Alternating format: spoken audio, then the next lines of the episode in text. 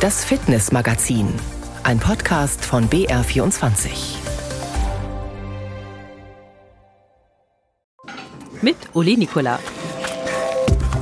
In dieser Woche war es morgens noch frostig kalt, als ich in die Arbeit geradelt bin, aber nachmittags auf dem Heimweg war die Sonne schon richtig traumhaft schön. Also, der Radfrühling hat begonnen und es gibt gute Gründe, sich auf den Sattel zu schwingen.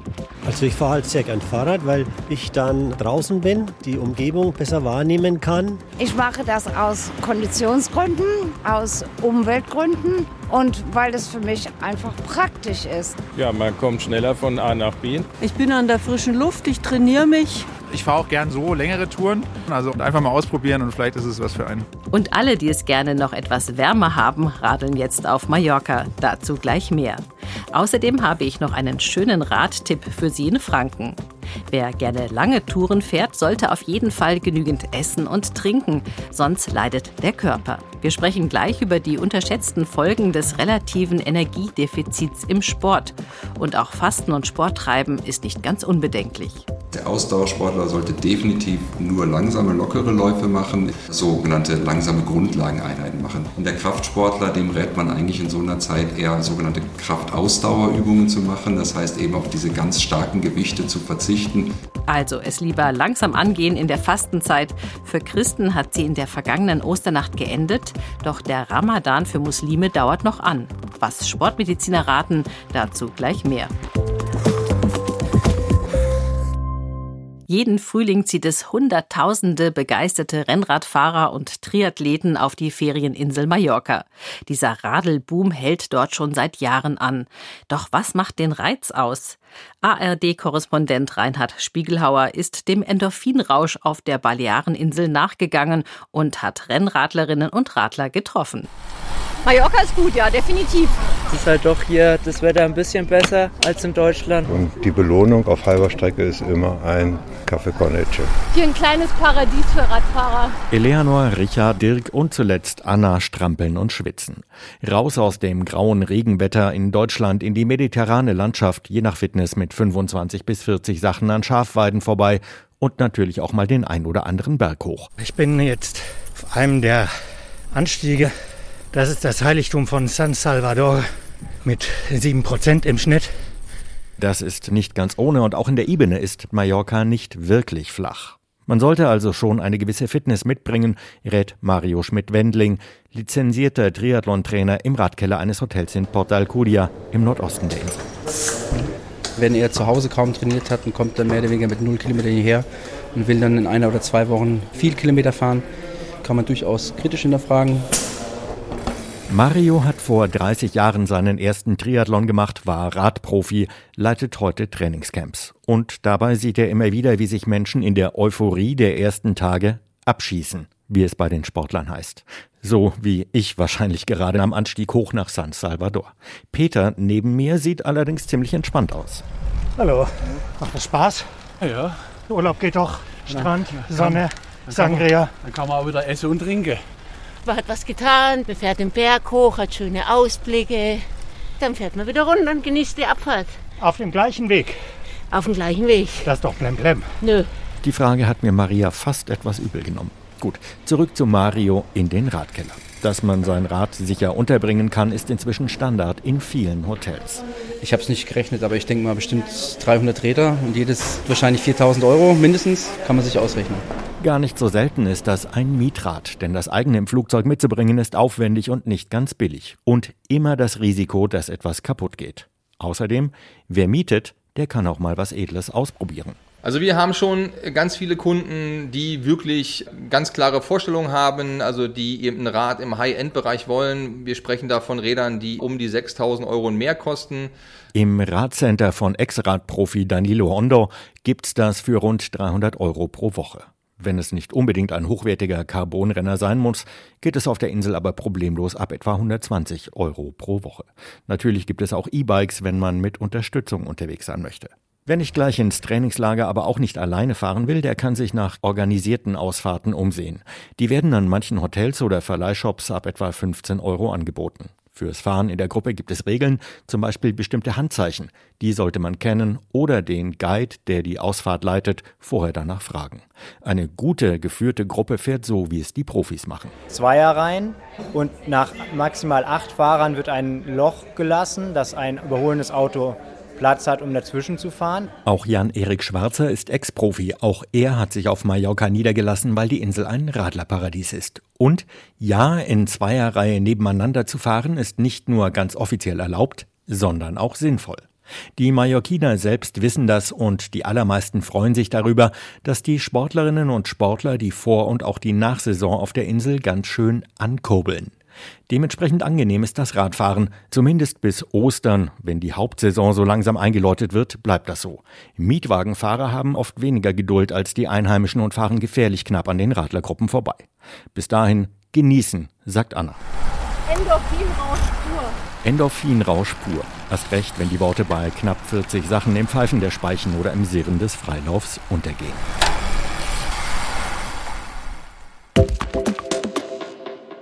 Manche Freizeit- und Profisportler essen bewusst wenig, weil sie beispielsweise für Turnen, Leichtathletik, Rennradfahren oder Skispringen möglichst leicht sein sollen oder wollen.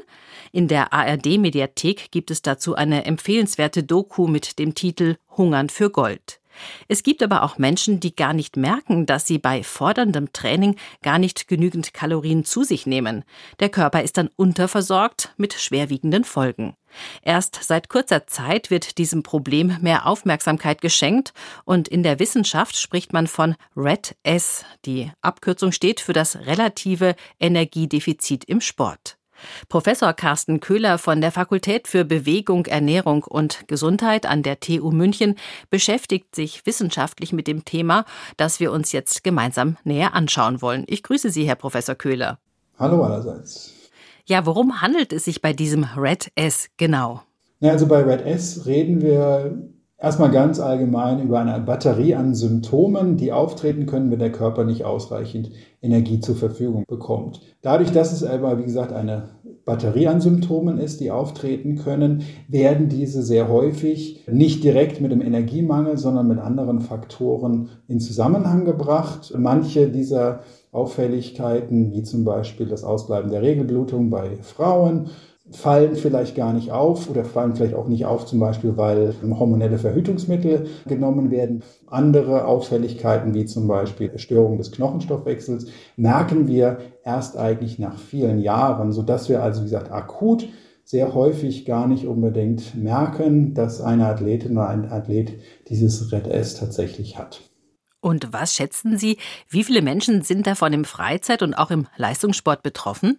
Also es ist tatsächlich schwer zu schätzen, weil wir A eben aufgrund, wie eben schon gesagt, diese Batterie an Symptomen haben, gar nicht eine ganz klare Definition haben, sondern es ist eher ein Ausschluss von anderen Faktoren, die auch für diese Symptome zum Beispiel sorgen können. Das macht es, wie gesagt, etwas schwierig. Wenn man sich aber so an den grundlegenden Problemen oder Auffälligkeiten eines Red S festmacht. Das wären also, wie gesagt, vor allem bei Frauen Menstruationsstörungen, Störungen des Knochenstoffwechsels, vielleicht auch Dinge wie Infektionsanfälligkeit, Störungen des Magen-Darm-Trakts oder sowas.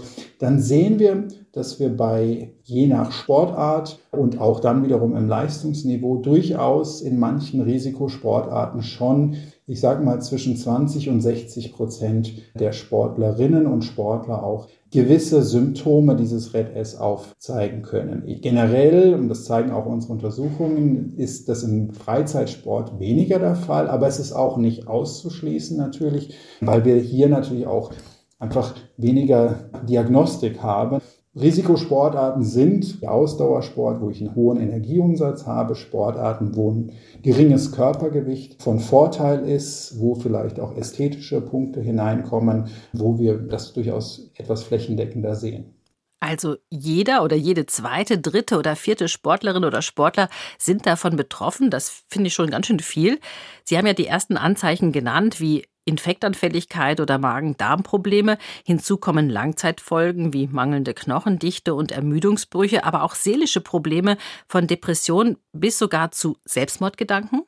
Wir haben ein aktuelles Forschungsprojekt, wo es auch um mentale Aspekte geht, Depression bzw. depressive Symptome.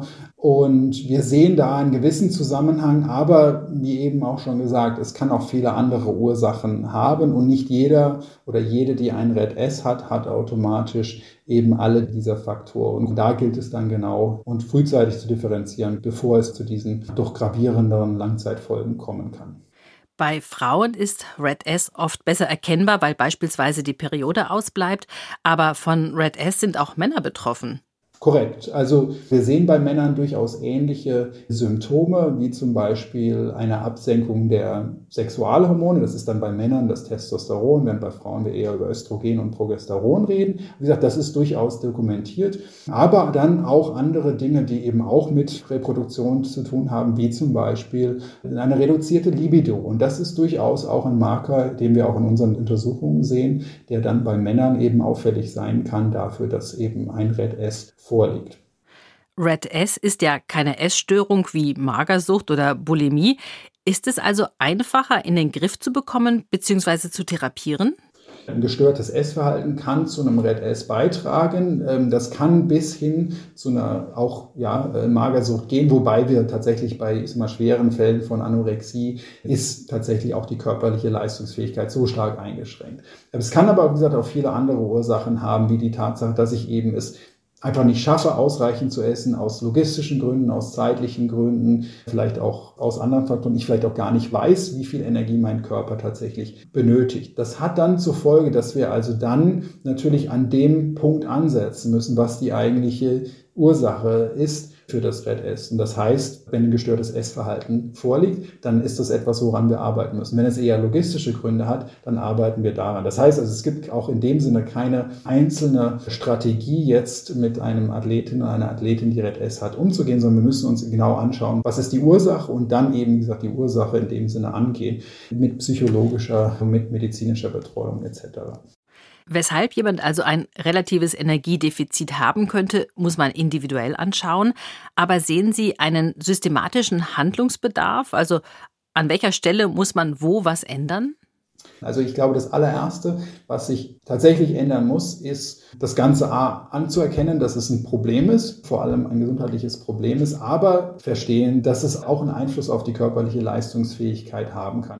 Auch in gewisser Weise verhindern, dass dieses so als eine Art Notwendigkeit in manchen Sportarten zum Beispiel gesehen wird. Und das gilt auf Athletenseite sowohl wie auch auf Betreuerseite, Trainerseite etc., dass diese, dieser Gedanke da ist, dass man diesen ganz schmalen Grad in Anführungszeichen finden muss zwischen möglichst wenig Energie, möglichst geringem äh, Gewicht und gleichzeitig Vermeidung dessen. Das ist, wie gesagt, das eine erstmal grundsätzlich zu verstehen, dass es dass es ein Problem ist. Und das Zweite ist eben dann aber auch, dass wir das auch eben nicht stigmatisieren und sagen, naja gut, es ist ja eh nur eine Folge eines gestörten Essverhaltens oder einer Essstörung und damit ist das ja eh in Anführungszeichen etwas, was wir dann so in diese Ecke einer psychische Störung etc. schieben können. Wie gesagt, auch mehr Bereitschaft auf allen Ebenen, das Problem auch anzugehen.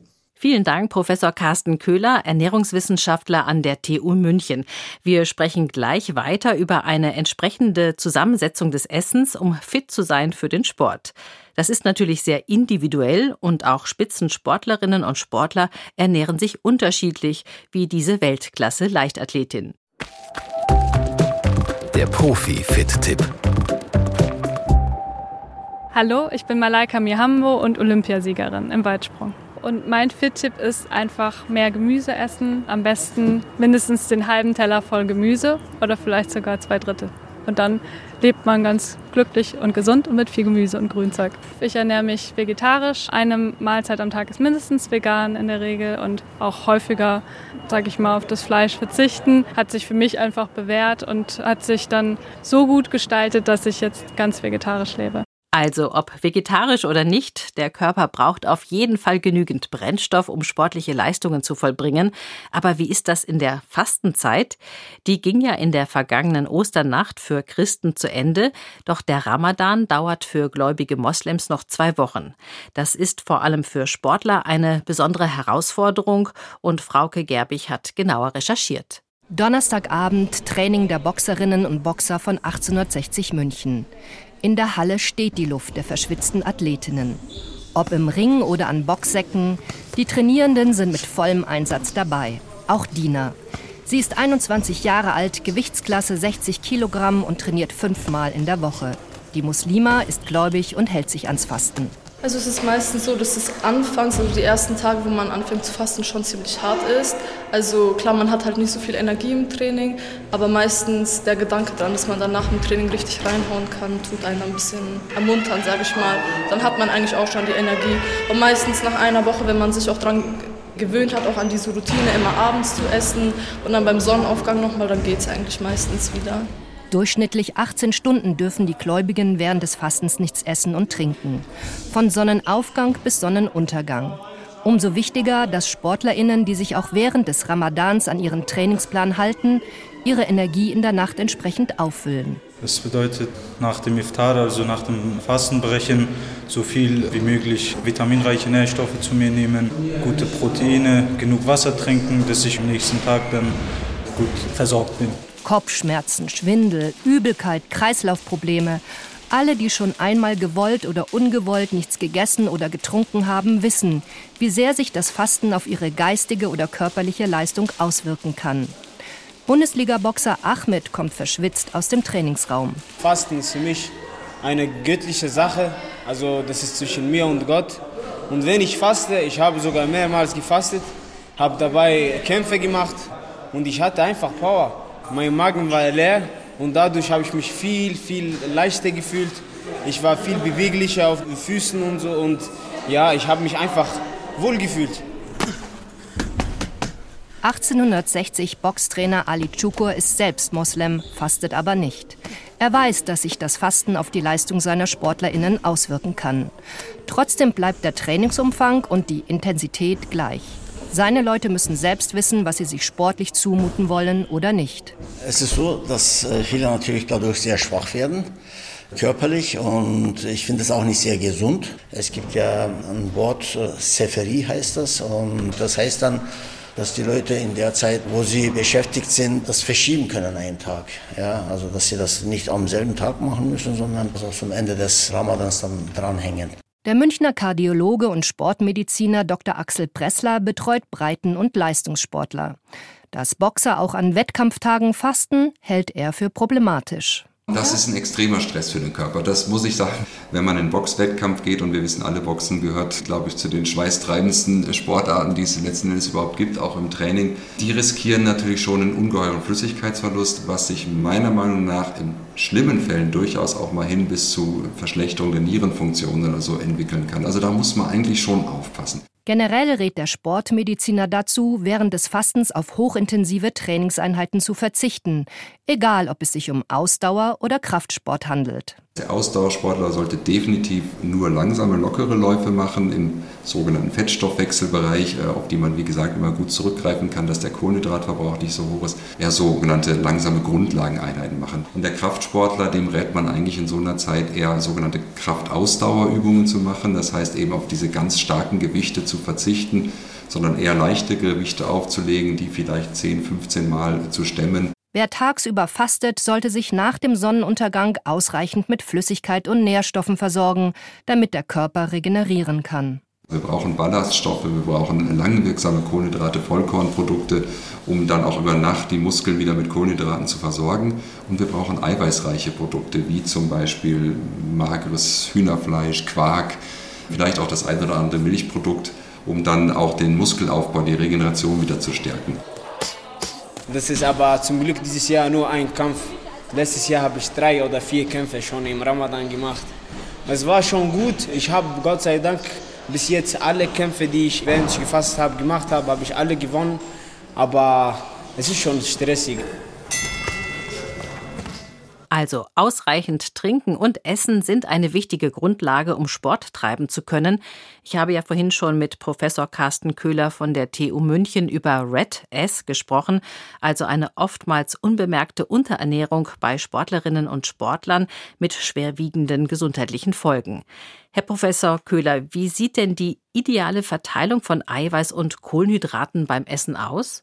Beim Protein reden wir grundsätzlich von der Zufuhr zwischen 1,2 und 1,7 Gramm pro Kilogramm Körpergewicht. Das ist etwas, was die meisten von uns mit einer normalen Ernährung erreichen.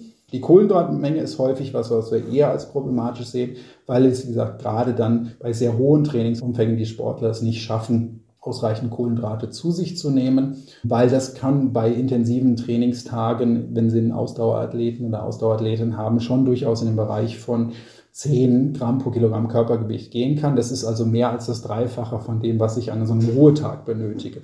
Also ich kenne auch einige Freizeitsportler, die beispielsweise auf einer Alpenüberquerung ständig Hunger haben und gar nicht wissen, wie sie genügend Energie tanken sollen. Also wie kann man sicher gehen, dass man gemessen am Sportumfang auch genügend isst? Das eine ist natürlich, dass sie schon während der Belastung auch durchaus zumindest Kohlenhydrate zu sich nehmen können. Das geht über kohlenhydrathaltige Sportgetränke, das geht über Gels, Riegel etc. Also da haben sie durchaus schon auch die Möglichkeit, akut etwas zu machen. Das Zweite, dass ich nicht nüchtern trainiere zum Beispiel, dass ich vorher schon mal was zu mir nehme, dass, dass wir aber zum Teil auch einfach mit so Dingen, wenn ich eben ein, kurzes Zeitfenster habe, auch mal mit einem Shake oder sowas arbeiten kann. Wir arbeiten auch mit Ruderern oder sowas, die bis zu 7000 Kalorien am Tag umsetzen. Das ist machbar. Das klappt mit der klassischen Mahlzeitverteilung von Frühstück, Mittagessen und Abendessen natürlich nicht, sondern da sind die Zwischenmahlzeiten ganz essentiell. Was halten Sie denn als Ernährungswissenschaftler von Low Carb? Also was halten Sie von dem Verzicht auf Kohlenhydrate? Wir haben bei einer Low Carb Ernährung das Problem, dass sie natürlich dem Körper und vor allem dem einem wichtigen Organ, nämlich unserem Hirn, die Kohlenhydrate natürlich auch entziehen, was im Zweifelsfall auch problematisch sein kann, weil der Körper dann auch in dem Sinne eine gewisse Schutzfunktion fährt. Vielleicht aus dem Leistungssport auch gesprochen, eine generelle Low-Carb-Ernährung empfehlen wir niemandem. Wir setzen es manchmal punktuell ein. Das heißt, punktuell heißt aber auch wirklich einzelne Trainingseinheiten, um den Körper eben auch durchaus zu zwingen, mal auf Fette zurückzugreifen und eben nicht nur auf Kohlenhydrate. Das ist sinnvoll, aber man ist auch, wie gesagt, auch in der reinen Sporternährung inzwischen komplett weg von dem Carb, auch zum Beispiel der Muskulatur bei intensiven Belastungen einen wichtigen Brennstoff entziehen. Also ein Plädoyer für ausgewogenes und ausreichendes Essen für alle, die viel Sport treiben. Vielen Dank an Professor Carsten Köhler, Ernährungswissenschaftler an der TU München. Ich danke Ihnen. Vielen Dank für die Fragen. Hat mir Spaß gemacht. Der Fitnessmagazin Mitmachtipp. Jetzt in den Osterferien schwingen sich viele aufs Rad. In der fränkischen Schweiz gibt es eine ganz neu ausgeschilderte Kidsrunde für die ganze Familie. Sie ist acht Kilometer lang und geht leicht auf und ab durch schönen Buchenwald und Feld und Flur, schwärmt Initiator Michel Giesche. Also das Schöne an der Kidsrunde ist, glaube ich, dass die Kinder überhaupt nicht mit dem Straßenverkehr in Berührung kommen, wenn die Eltern es erlauben, frei fahren könnten. Die Kinder könnten sogar zwei Runden fahren in der Zeit, wo die Erwachsenen eine Runde laufen. Und die Idee ist natürlich wirklich, dass die Kinder die Motivation haben, nach draußen zu gehen und sich einfach mit den Fahrrädern zu bewegen. Die Tour finden Sie im Internet und auf Touren-Apps unter Bikeschaukel Fränkische Schweiz. Auch im Fichtelgebirge gibt es vielseitige Angebote für Radfahrende und Radurlauber, doch sozusagen nebenan im Frankenwald fehlt ein schlüssiges Konzept. Das soll sich nun ändern mit einem Auftakttreffen vergangene Woche in Stadt Steinach. Markus Vollner war dabei. Das Radwegenetz in den Landkreisen Kronach, Hof und Kulmbach wird immer dichter. Das ist gut für die Einheimischen, die Verkehrswende und soll nun auch die Radtouristen mehr in den Frankenwald locken. Doch die Lücken sind noch zu groß, wie Roland Wolfrum, Bürgermeister von Stadt Steinach, feststellt. Es ist immer da schlimm, wo ein Knotenpunkt fehlt. Also es gibt wunderschöne lange äh, Wege entlang von Himmelkron Richtung Kronach kommt man wunderbar. Aber dann gibt es immer mal auch, da muss man dann mal einen gemeinsamen Gehweg mit Fußgängern sich teilen und so weiter oder dann ist einmal eine Baustelle. Diese Lücken schließen, den Gästen tolle Angebote machen. Dazu versammeln sich gut 60 Vertreterinnen und Vertreter von Radsportvereinen, Radservicestationen, Gastronomie, Tourismus und der Verwaltung der drei Frankenwald-Landkreise in Stadtsteinach. Ihr Ziel ein Raderlebniskonzept. Wir wollen auch ja nicht mit einem Megakonzept aufschlagen, was nicht umsetzbar ist, sondern ich denke, kleine Schritte machen, uns verbessern, uns das anschauen, was da ist, das optimieren und wirklich auch was tun und auf den Weg bringen erklärt Markus Franz vom Frankenwald Tourismus. Am Ende soll ein greifbares Ergebnis stehen und kein Konzept für die Schublade. Zuständig dafür ist Tilman Sobeck von der Agentur Absolut GPS. Wir werden im Herbst ein Ergebnis haben, was tatsächlich konzeptionell abgeschlossen ist und so bereit, dass es in eine Förderung gehen kann. Das heißt, wir rechnen eigentlich fest damit, dass man ab dem nächsten Jahr hier in eine Umsetzung geht Das heißt, nach meinem Dafürhalten 2025 könnten wir hier die ersten Gäste begrüßen. Schon in den 90er Jahren wurden mit der ersten Mountainbike-Welle Trails beispielsweise rund um den Döbraberg eingerichtet. Dann verschob sich der touristische Schwerpunkt zum Wandern, wurde der Frankenwald sogar Qualitätswanderregion. Doch das Radeln entwickelte sich weiter, vor allem die E-Bikes ermöglichen es nahezu allen Alters- und Leistungsklassen, die steilen Strecken zu fahren. Markus Franz. Wir wollen das Wandern natürlich beibehalten, was stark bei uns ja schon geprägt ist, aber auch die Radfahrer mit ins Boot holen oder eben die Gäste, die beides tun und für die eben auch ein attraktives ja, Outdoor-Angebot schnüren. Also muss gebaut und verbessert werden, bessere Beschilderung, bessere Vernetzung. Die Radwege dürfen nicht einfach so im Nichts enden. Die Radkonzepte der Landkreise müssen sich ergänzen. Das interessiert den Gast aus Berlin oder aus dem Ruhrgebiet oder sonst woher nicht so wirklich. Der sagt, warum kann ich hier nicht durchgängig vom, vom einem Ende des Frankenwalds zum anderen Ende des Frankenwalds fahren. Ich will einfach nur in dieser wunderschönen Gegend sicher, gesichert Fahrrad fahren. Da müsste man ein wenig dran arbeiten. Nach Ostern sollen die Ergebnisse schon weiterentwickelt werden. Also ein Raderlebniskonzept für den Frankenwald kommt bald. Eine schöne Natur und gute Radwege gibt es vielleicht auch bei Ihnen in der Nähe und deshalb nix wie raus und rauf aufs Rad. Oder Sie schnüren mal wieder die Laufschuhe. In drei Wochen startet Lauf 10, das Einsteigerprogramm von der Abendschau im BR Fernsehen und von der TU München. Diejenigen, die im vergangenen Jahr teilgenommen haben, sind begeistert. Servus, ich bin die Anna. Ich war letztes Jahr die Vorläuferin vom Lauf 10 und es war die beste Entscheidung meines Lebens. Meine Motivation war es, 10 Kilometer am Stück laufen zu können. Bloß ich war mir klar, dass ich das allein nicht schaffe und ich wollte einfach auch wieder fitter werden. Als Vorläuferin bin ich vorab komplett durchgecheckt worden von den Ärzten. Ich habe einfach gelernt, wie man richtig das Laffer anfängt. Stabilitätsübungen, auch Krafttraining, dass das halt einfach auch wichtig ist fürs Laffer. Das habe ich zum Beispiel davor nie beachtet.